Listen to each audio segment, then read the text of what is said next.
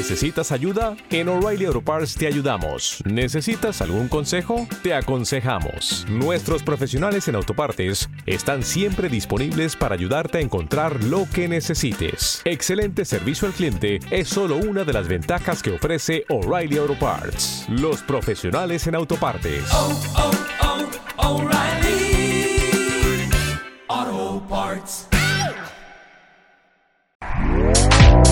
Este podcast forma parte de Evox Originals. Disfruta de este avance.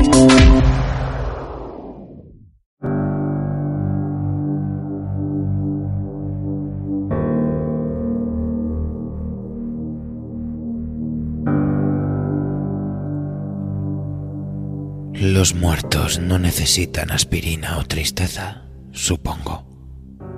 Pero quizás necesitan lluvia. Zapatos no, pero un lugar donde caminar. Cigarrillos no, nos dicen, pero un lugar donde arder. Espacio y un lugar para volar. Da igual. Los muertos no me necesitan, ni los vivos. Pero quizás los muertos se necesitan unos a otros. En realidad, quizás necesitan todo lo que nosotros necesitamos y necesitamos tanto. Si solo supiéramos lo que es. Probablemente es todo. Y probablemente todos nosotros moriremos tratando de conseguirlo. O moriremos porque no lo conseguimos. Espero que cuando yo esté muerto comprendas que conseguí tanto como pude. Todo. Un poema de Charles Bukowski.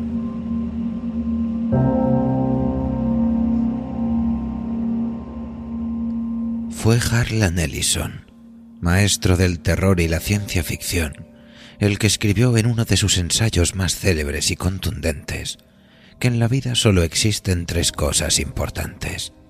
El sexo, la violencia y las relaciones laborales.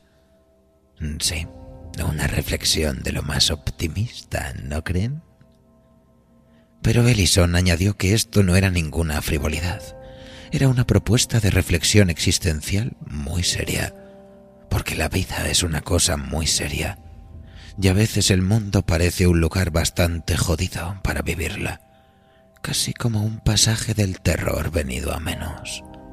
Un lugar oscuro y húmedo que representa nuestra zona de confort, en el que nos arrebujamos los unos contra los otros, deseando que nos pase algo, deseando que no nos pase nada.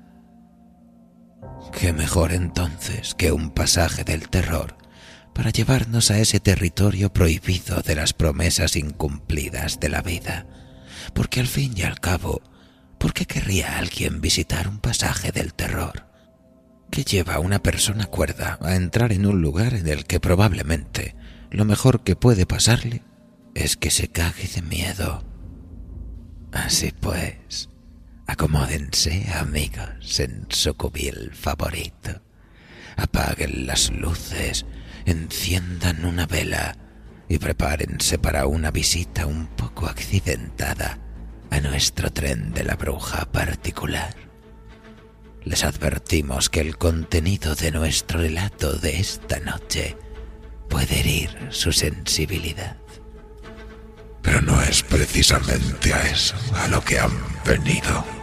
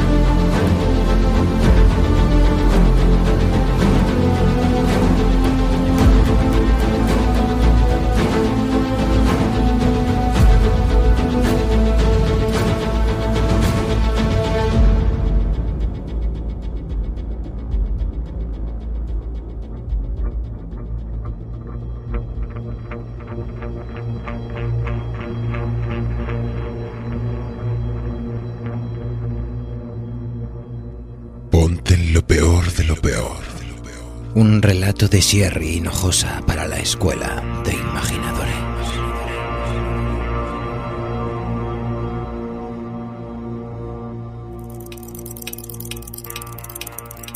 45 minutos antes del cierre.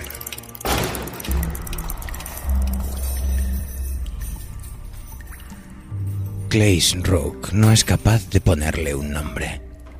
El tío tiene los labios reventados y dentro de la boca un chupachups de goma de encías. Carne tierna, cercenada y crocante de dientes. Un mechón de pelo drena la sangre que le va goteando desde la cabeza a un regazo que no estaba seco. Los ojos son dos bulbos negros a punto de estallar y las piernas se desmarcan a la altura de las rodillas en un ángulo que no es natural. Tiene los calcetines surcados por líneas de un tono más de azul que el original. Tres cuartos de hora y viene dominio para el cierre. Digo, ¿qué hacemos con esto? Bem se rasca la cabeza como si quisiera arrancarse los dos o tres únicos pensamientos que le rondan por ahí dentro. Te sugiero que hagas una cosa con las ideas que se te ocurran para arreglarlo, Omerth. Me dice Filolac. Métetelas por la raja del buzón de sugerencias de tu culo. No tendrás una de esas pastillas que te dio tu amigo el celador, ¿verdad? Me dice Bem. Clays Rook me mira. Luego los dos miramos a Bem. Gordo cabrón.